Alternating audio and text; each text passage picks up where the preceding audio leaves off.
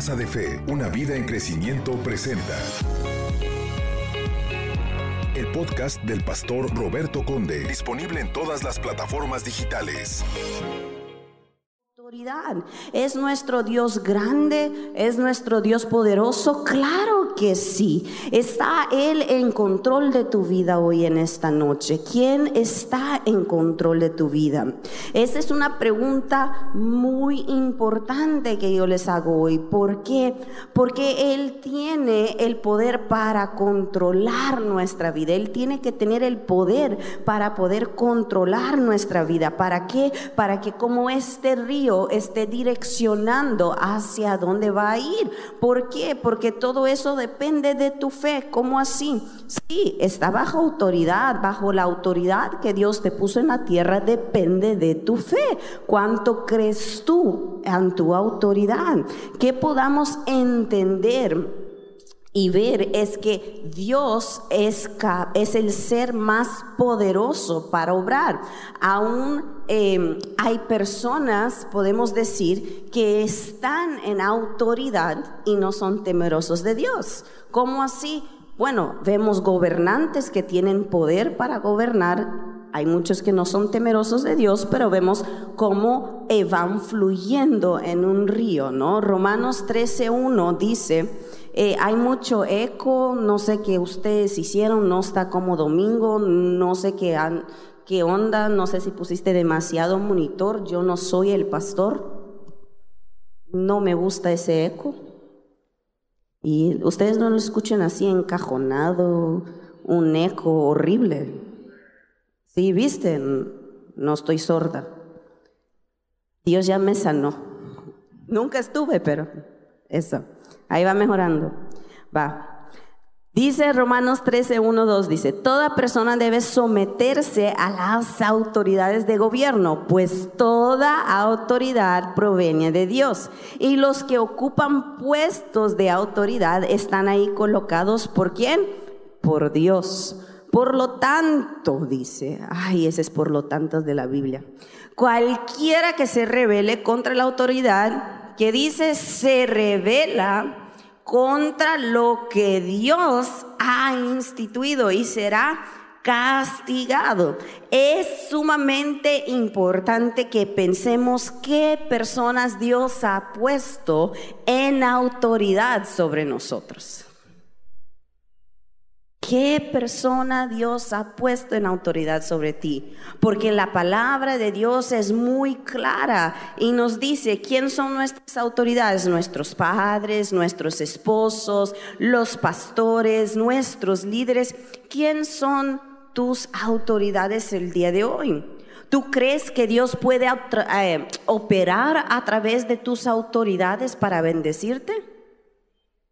¿Tú crees que Dios puede traer la bendición y desatar lo que tú necesitas por causa de ellos? ¿O, ¿O, crees que por causa de ellos los planes de Dios en tu vida se están frustrando? Ahorita les vengo a recordar otra vez el verbo, el proverbio 21.1 que dice, el corazón del rey está horrible, el sonido lo movieron otra vez. El corazón del rey, ya estoy como el pastor, pero yo no sé qué están jugando ahí atrás se despiertan. Despiértense. El corazón del rey es como un arroyo dirigido por el Señor, quien es guiado, quien lo guía por donde Él quiera. Y dice, muchas veces me dicen, ay, es que tú no conoces mi papá. Es que mi papá es un desastre.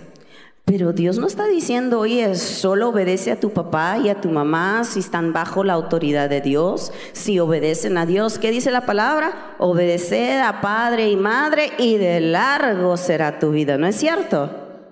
Dios no dice, oye, ¿sabes qué? Eh, obedecer el, el, gobierno que tienes arriba, el gobernador o el presidente, solo si está bajo la autoridad de Dios. No, Dios dijo que tenemos que obedecer y tenemos que bendecir a los gobernantes de la tierra.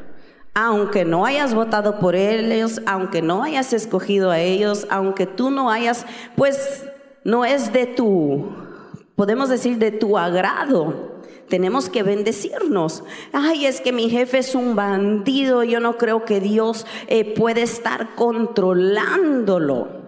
Claro que Dios puede estar controlándolo. ¿A poco en la Biblia no leímos, no podemos recordar a Faraón? Ay, pero Faraón era súper malo. ¿Cómo me vas a decir que Dios lo controló? Claro que sí. Dios endureció el corazón de Faraón. ¿Por qué? Para que su pueblo saliera con riquezas. Porque si no, el pueblo hubiera salido pobre. Y esa no fue la palabra de Dios para Moisés. Mucho antes, si nosotros leemos en Génesis 15, mira la promesa de Dios a Moisés. Dice, después el Señor le dijo a Abraham, ten por seguro que tus descendientes serán extranjeros en una tierra ajena, donde los oprimirán como esclavos durante 40, 400 años, pero yo castigaré a la nación que los esclavice y al final saldrán con muchas riquezas. Ustedes viendo la historia de Faraón, ¿ustedes creen que si su corazón estuviera ablandado, cuando Moisés llegara y dijera, deja mi pueblo ir, se hubiera ido, pero no se hubiera llevado nada? Entonces Dios permitió que endureciera el corazón. ¿Para qué? Para que su pueblo fuera bendecido. Eres capaz de creer que la persona que está en autoridad, o sea, tu jefe, tus padres, tu esposo hasta puede ser, ¿no? Está en las manos de Dios. ¿O no? ¿O sigues dudándolo? Si Faraón estaba en las manos de Dios, mira, el que te tocó a ti está papita. Se ríen porque es verdad. Tenemos que entender que los planes de Dios jamás serán frustrados. El poder, que Dios tiene para afectar o controlar toda nuestra vida es determinado por una sola cosa. ¿Sabes qué? Tu fe. Si tú crees o no. Si tú crees que tu jefe, ese hijo del diablo, como dices tú, puede ser de bendición para ti o puede ser de maldición para ti. Que tu líder, aunque tú veas los defectos que tú veas, seas de bendición o maldición para ti. Que tu pastor o tu pastora, no yo, no sé a dónde llegas tú. Yo soy de bendición, te guste o no te guste. Puede ser o no puede ser de bendición para ti, aunque no te gustaron lo que te dijeron aunque no te gustó la instrucción que te dio y sales como un chiquito haciendo berrinche por toda la iglesia, me voy de la iglesia, me voy del discipulado, me voy a otro grupo porque no me gustó. Entonces no estás creyendo que pueden ser de bendición para ti. Te está costando la autoridad. Nuestra fe es ver a aquellas personas que Dios han puesto en autoridad y podré creer que están en la mano de Dios y que Dios es el que dirige sus vidas. Y esa es la realidad. Quiero que miren un ratito y piensen conmigo eso, la verdad a mí me queda así, ver ¿Quién controló la vida de Jesús? Imagínate tú, la vida de Jesús dependía de un solo hombre. ¿Cómo? Sí, en Juan 19:10 dice, ¿por qué no me hablas? preguntó Pilato. ¿No te das cuenta de que tengo poder para ponerte en libertad o para crucificarte? O sea, el plan y el propósito de Dios, Dios lo había puesto en la mano de Pilatos. La crucificación de Jesús estaba en la mano de un hombre. Ahora imagínese por un momento, él tenía el poder de no permitir la crucificación de Jesús la cual realmente hubiera sido terrible para todos nosotros. Pero mira lo que dice el verso 19. Dice, entonces Jesús le dice, no tendrías ningún poder sobre mí si no te hubieran dado desde a dónde? Desde lo alto. Así que el que me entregó en tus manos es el que tiene el mayor pecado. No es Jesús que tenía aquel pecado, no, el que tenía el pecado fue el que le entregó en las manos de Pilato. Pero Pilato estaba en las manos de quién? Ustedes están dormidos. Regresamos. Pilato estaba en las manos de quién? Y Pilatos no creía en Dios. ¿Y Jesús estaba en las manos de quién? Un hombre mundano. Pero claro, obvio, Dios jamás en la vida hubiera permitido que Pilatos acabara con su propósito. ¿Por qué? Porque el propósito de Jesús en la tierra era morir y resucitar por nuestros pecados. Era ir por la cruz a resucitar por nosotros. Esto es muy importante porque cuando tú entiendes que fue Dios que lo puso ahí, te das eh, te va a traer tranquilidad. ¿Por qué? Porque vas a saber que en la situación que estás, a donde tú estás, en el trabajo, en la casa, con matrimonio que estés, a donde tú estés, Dios está en control. Mientras tú estás bajo autoridad, mientras tú estás obedeciendo tu autoridad, mientras tú estás en obediencia, Dios está en control de tu vida. Mientras tú tienes fe que esa persona te puede bendecir, aunque dices que es un hijo del diablo, Dios está en control de tu vida. Y aunque tú no veas, si tú lo crees, Dios te va a bendecir, sea quien sea tu autoridad.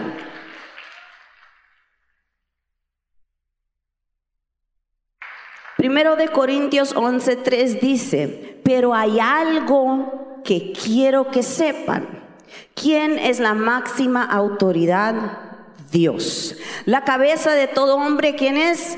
Cristo. La cabeza de la mujer es el hombre y la cabeza de Cristo es Dios. Romanos 13.1 dice, toda persona debe someterse a las autoridades de gobierno, pues toda autoridad proviene de Dios. Y los que ocupan puestos de autoridad están colocados ahí por Dios. ¿Tú crees en eso? Aunque no estés de acuerdo, ¿tú crees en eso? Qué difícil es decir, ah, muy fácil decir que sí, de la boca para afuera. Pero ¿cómo crees tú en algo que no estás de acuerdo? Ahí es donde viene la dificultad. Cree en algo cuando tú no estás de acuerdo, porque tú no escogiste esa persona. La Biblia también nos muestra que aunque el mundo entero esté bajo el dominio del maligno, ¿quién es el que está arriba de Satanás?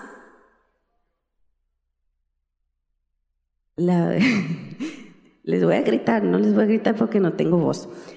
Dios. Entonces no importa qué tan mal estén las cosas alrededor tuyo, no importa qué tan mal esté la situación de tu casa, no importa qué tan mal esté la situación de tu trabajo, la situación que estás viviendo, no importa lo que están alrededor tuyo, ¿qué importa? Que el control y tu vida está en las manos de Dios, porque tú estás bajo autoridad.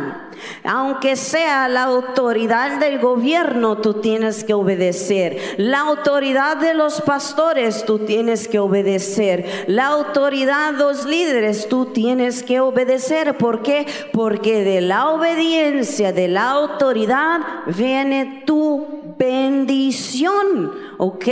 Hay cristianos que juegan con la gracia de Dios. ¿Ok?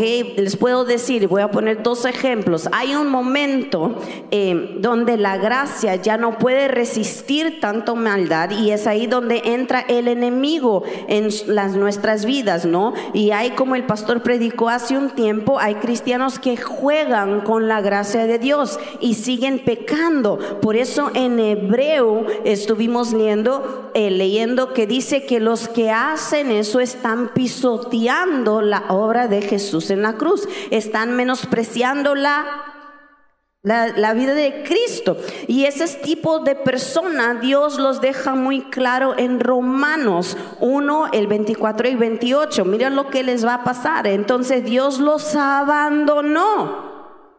Ahorita les voy a explicar por qué les estoy diciendo eso. Para que hicieran todas las vergonzosas que deseaban en su corazón. Como resultado, usaron sus cuerpos para hacer cosas viles y degradantes entre sí, por pensar que era una tontería reconocer a Dios. Pero también aprendimos que cuando nosotros no obedecemos la autoridad, no obedecemos a Dios. Aquí podemos también poner, reconocer nuestra autoridad puesto por Dios en la tierra. Él los abandonó a sus tontos razonamientos y dejó que hicieran cosas que jamás deberían de hacer.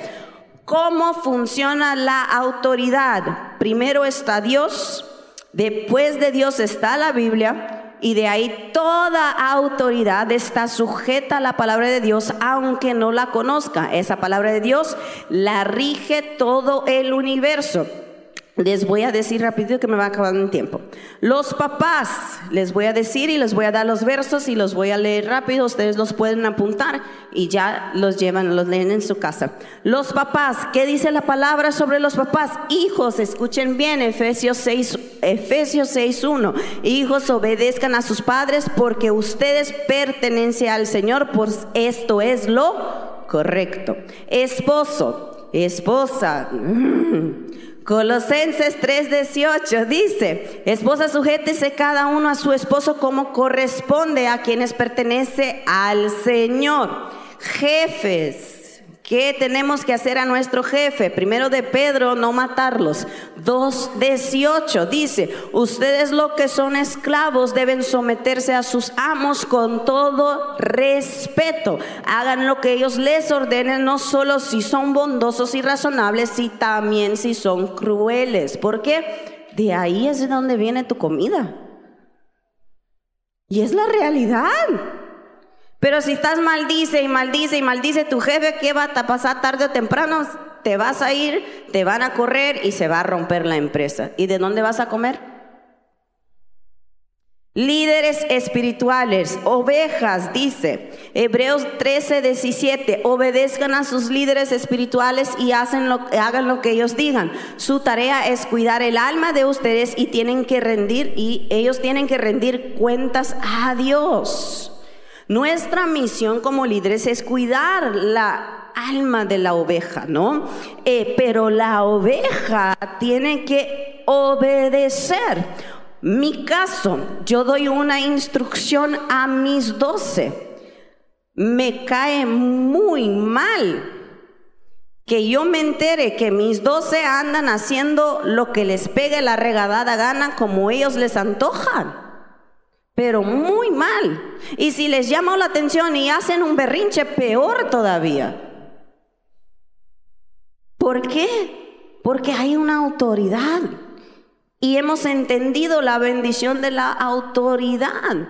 Y entonces que yo sepa que en un discipulado digan, yo ya no escucho al hombre, pero Dios me habla directo, eso me quiere decir que hay una rebeldía muy fuerte muy fuerte. Y si no estás bajo autoridad, no estás escuchando a Dios. Perdóname, pero el Dios que conocemos en casa de fe es un Dios de orden. Y les puedo ser muy claro, ¿cómo que Dios te va a revelar algo a ti si no ha revelado primero a las cabezas del hogar? Y esa es la realidad. Tenía que decírselo, perdón. A los nuevos que no son líderes ya me entenderán cuando sean líderes. Nuestra misión tiene que ser con la salvación de la gente. Claro, tenemos que cuidarlos y así lo hacemos. Primera de Tesalonicenses 5:12 dice, amados hermanos, honren a sus líderes en la obra del Señor. Ellos trabajan arduamente entre ustedes y les dan orientación espiritual. Téngales mucho respeto y de todo corazón demuéstreles amor por la obra que realizan. Ustedes no creen que le lastima el día que pasaron horas contigo, tiempo contigo y en su espalda, en la espalda de ellos están descubriendo que hablas pestes de ellos. Que lo más los condena y no creen en ellos. por algo que dijeron, es que los tengo súper calladitos, no sé qué onda con ustedes hoy. No sé si les, les no entiendo. Ahora que los que somos líderes, Dios nos da una palabra y dice, primero de Pedro 5.1, y ahora una palabra para ustedes los ancianos, los líderes, responsabilidad. También soy un anciano y testigo del sufrimiento de Cristo, y yo también voy a participar de su gloria cuando Él sea revelado a todo el mundo. Como anciano, igual que ustedes les ruego, cuide del rebaño que Dios les ha encomendado. Háganlo con gusto, no de mala gana, ni por beneficio personal que pueden obtener de ellos, ni manipulándolos los puedo poner, ni haciéndolos sentir mal les puedo poner, ni si ellos van con la autoridad arriba de ti para decir que tú estás haciendo algo en contra de la visión, empiezas a hablar pestes de ellos por toda la iglesia. No, aquí dice, cuide su corazón. No, cuídelos, no para beneficio personal, para que puedas eh, sacar algo de ellos. Háganlo con gusto y no de mala gana. Líderes, si lo van a atender de mala ganas, por favor no los atienda. Que alguien más los atienda. No queremos lastimarlos. Si nosotros estamos para mostrar el amor, no el odio que traes adentro. Si todavía tienes amargura dentro, te metemos al 20 mil encuentros si quieren. Hasta que Dios te haga libre y te sane tu corazón. ¿Por qué? Porque si ustedes líderes están mal, ¿qué me están ministrando a los demás? Entonces, esa palabra es para ustedes. Y dicen, si no porque están deseosos de servir a Dios. Tienen que estar ahí porque quieren servir a Dios. No abusen de la autoridad que tienen sobre los que estén a su cargo, sino guíenlos con su buen ejemplo. ¿Qué dice? Buen ejemplo. No mal ejemplo, no un líder que habla mal de los pastores, un líder que habla mal de la casa, un líder que habla mal de la visión. ¿Qué puedo yo esperar de tus discípulos? Que sean iguales. Y de ahí sigue, gobierno, lo van a leer en Primera de Pedro 2.13. Y habiendo entendiendo todo eso, mira lo que dice Romanos 13:2. Dice, por lo tanto, cualquiera que se revele contra la autoridad se revela contra lo que Dios ha instituido y será castigado. ¿Por qué la gente se vale de la iglesia? Obviamente es un plan trazado del enemigo, pero se agarra de tres pecados. ¿Quieren saber cuál? La queja, el deseo de poder y la rebeldía en contra del elegido por Dios. Como les dije, el famoso, ya no escucho al hombre, pero Dios me habla directo. Yo les voy a decir que si Dios te habla directo, que vaya como Jesús a caminar ahí sobre el lago para ver si sales vivo. Y ya me vienes a decir. Números 16.1 dice, Coré que era hijo de Isar, nieto de Coat y bisnieto de Levi, y los Rubenitas Datán y Abiran, hijos de Eliab, y On, hijo de Eso, ajá un montón de gente, se atrevieron a sublevar contra Moisés. Ahora quiero que se fijen muy bien eso. Con el apoyo de 250 israelitas, todos ellos eran personas de renombre y líderes de la comunidad misma que, la comunidad misma había escogido. Se reunieron para oponerse a Moisés y Aarón y les dijeron, vosotros habéis ido ya demasiado lejos. Si toda la comunidad es santa, lo mismo que sus miembros y el Señor está en medio de ellos, porque os creéis vosotros que los dueños de la comunidad del Señor. Aquí ya empiezan a quejarse, empiezan a juntarse en los cafecitos para criticar Empiezan a juntarse en los famosos discipulados, cafecitos, la famosa consolidación ahí en Lungo, ahí en los biscuits, podemos decir, a decir los que les gustó y no les gustó del discipulado, lo que les gustó y no les gustó de lo que el líder le dije. O entonces saliendo del grupo que van a cenar todos juntos para criticar la predica del grupo. Y sigue diciendo, Moisés siguió diciendo, ¿viste? Estoy diciendo. Ahora van a saber si el Señor dice, mira eso, Moisés sumamente sabio, si el Señor me había enviado a hacer todas esas cosas o si estoy actuando por mi cuenta. Si estos hombres mueren de muerte natural, como es el destino de todos los hombres, eso querrá decir que el Señor no me ha enviado. Pero si el Señor crea algo nuevo y hace que la tierra se abra y los trague con todas sus pertenencias y hasta peor Moisés, de tal forma que descienden vivos al sepulcro, entonces sabrán que estos hombres menospreciaron al Señor. Tan pronto como Moisés terminó de hablar, la tierra se abrió debajo de ellos se, y se abrió y se los tragó. Pero no solo a ellos, a ellos y todas sus familias, junto con la gente y las posesiones de Coré. ¿Qué hay? Cuando empieza la murmuración, hay muerte espiritual. Literalmente, cuando salimos a buscar lo que no vamos a encontrar, la murmuración, el chisme, tú tener el control de todo, no vas a encontrar, porque la autoridad la puso Dios, no la pone el hombre, la pone Dios. Y nosotros tenemos una bendición cuando la respetamos. Y sigue diciendo números 16, 41. Sigamos leyendo la historia, está buenísima, no saben el final. Al siguiente dice toda la congregación de los israelitas, ¿qué crees? No aprendieron.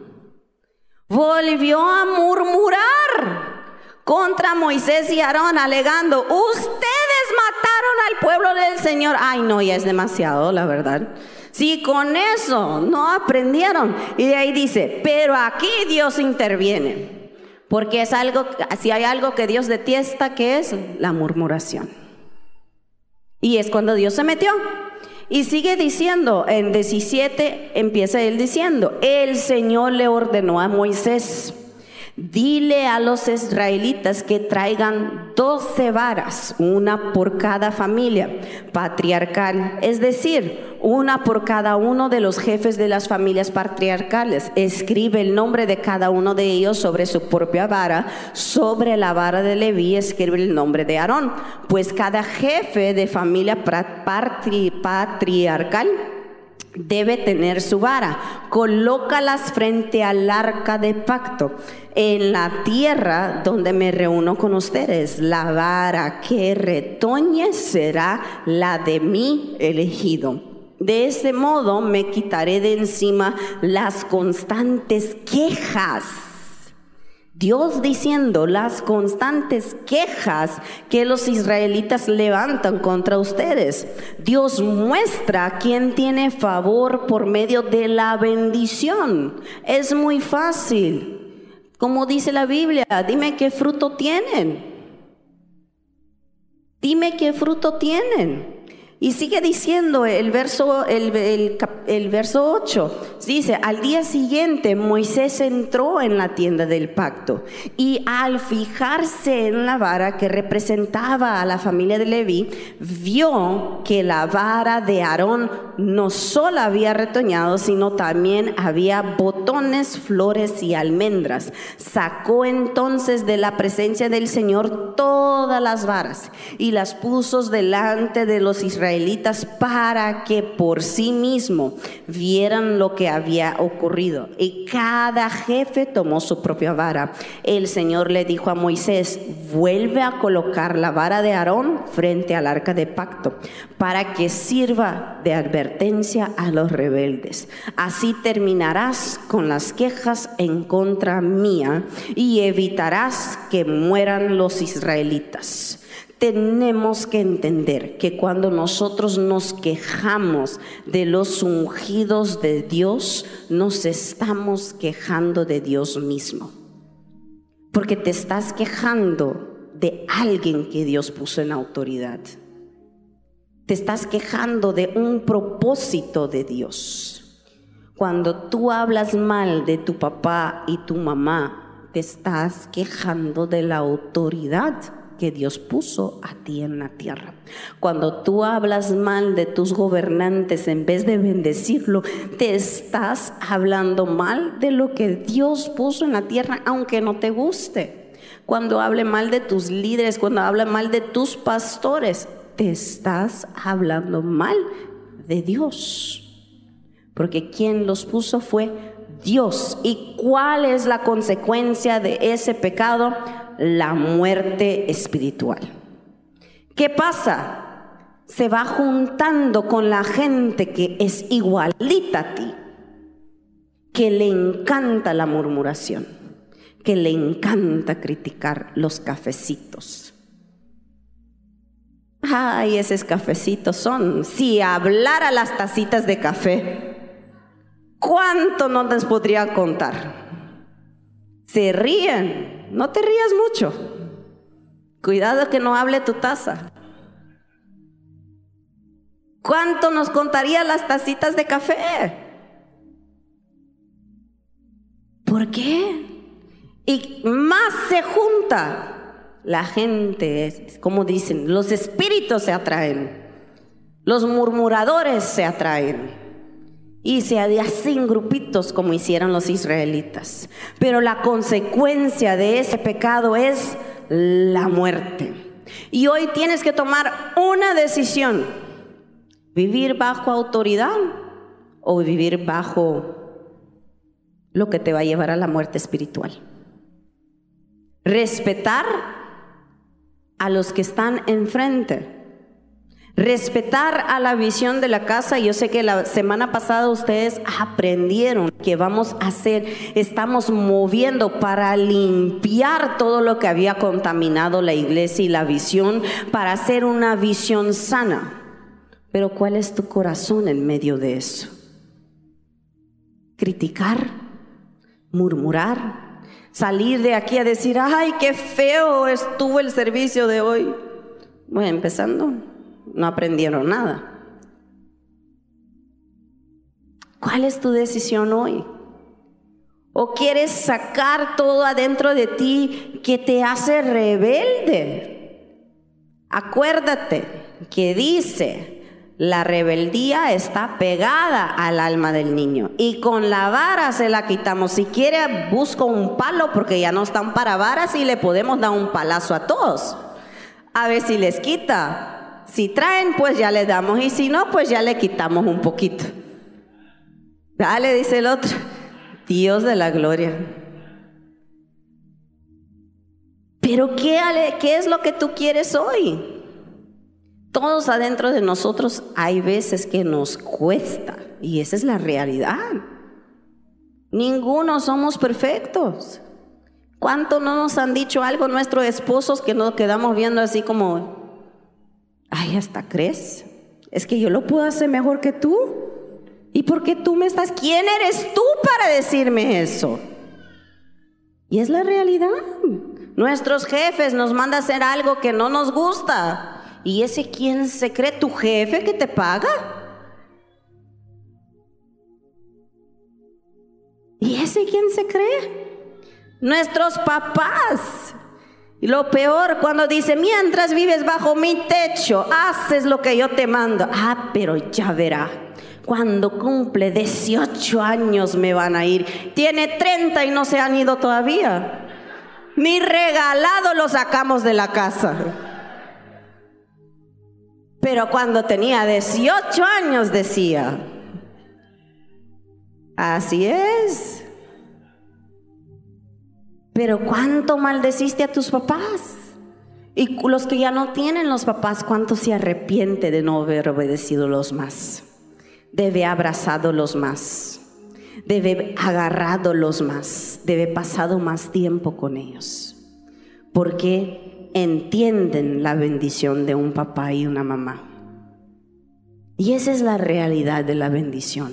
La realidad está bajo una autoridad.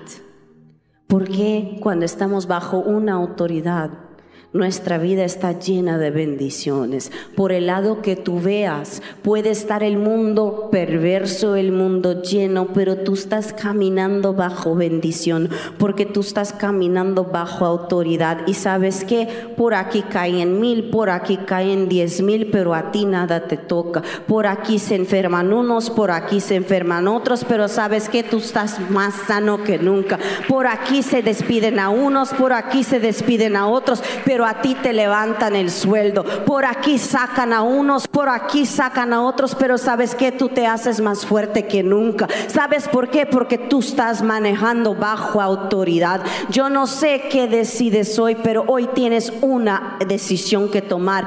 O caminas bajo autoridad o caminas bajo maldición. Hoy en esta noche yo quiero que te pongas de pie y hoy vas a decidir bajo quién vas a caminar. Vas a caminar hacia el camino de la murmuración que te lleva a la muerte o vas a caminar sobre el camino de la bendición, sobre el camino de la obediencia, sobre el camino de estar bajo autoridad, porque hasta Jesús estuvo bajo autoridad. ¿Y qué trajo Jesús? Bendición a todas nuestras vidas. Y esa es la realidad. Y hoy allá donde estás, yo quiero invitarte a que cierre tus ojos un momento y que tú hagas y tomes esa decisión y quites de tu vida toda queja, toda renuncia, toda rebeldía, todo lo que haya querido venir a tu mente, porque acuérdate que tu mente es lo que controla tu cuerpo todo lo que viene a tu mente, todas palabras de maldición sobre tu autoridad, sobre palabras de duda, toda palabra que quiera venir a quitar tu bendición, toda crítica, toda murmuración. Hoy empieza a quitar de tu vida, hoy quita de tu mente todo lo que no está alineado a la palabra de Dios, porque tu vida tiene que estar alineada a la palabra de Dios. Seas líder, sea oveja, sea quien sea, si tu vida no está alineada bajo la palabra de Dios, tienes algo que entregarle a Dios hoy. Empezando por la rebeldía tenemos que entender que todo razonamiento que te lleva a pensar o creer que no debes hacer lo que autoridad te dice, porque no estás de acuerdo, porque hay otros caminos mejores, porque crees tener o estar pasando una injusticia, son pensamientos negativos que están llevando a rebeliarte contra tu autoridad y por consecuente contra Dios mismo. Hoy en ese día empieza a renunciar, empieza a atar, empieza a desarraigar toda actitud, todo pensamiento que no viene de Dios, todo lo que se ha metido en tu corazón, en tu mente, lo que te está impidiendo ser bendecido por Dios. Dios es que no entiendo por qué las cosas van mal. Empieza a pensar si estás obedeciendo tu autoridad. Dios es que no entiendo por qué las puertas a mí se me están cerrando? ¿Por qué me están quitando eso? ¿Por qué me están haciendo de un lado? ¿Por qué hasta mi propia red se está levantando en contra de mí? Empieza a ver si tú estás rebeliando en contra de tu autoridad o si tú estás bajo obediencia. Empieza a analizar tus palabras, empieza a analizar tu comportamiento, empieza a analizar tu mente, tus pensamientos, empieza a analizar lo que tú has hablado últimamente. Esto fue el podcast del pastor Roberto Conde. No te pierdas ninguna prédica. Casa de Fe, una vida en crecimiento, presentó.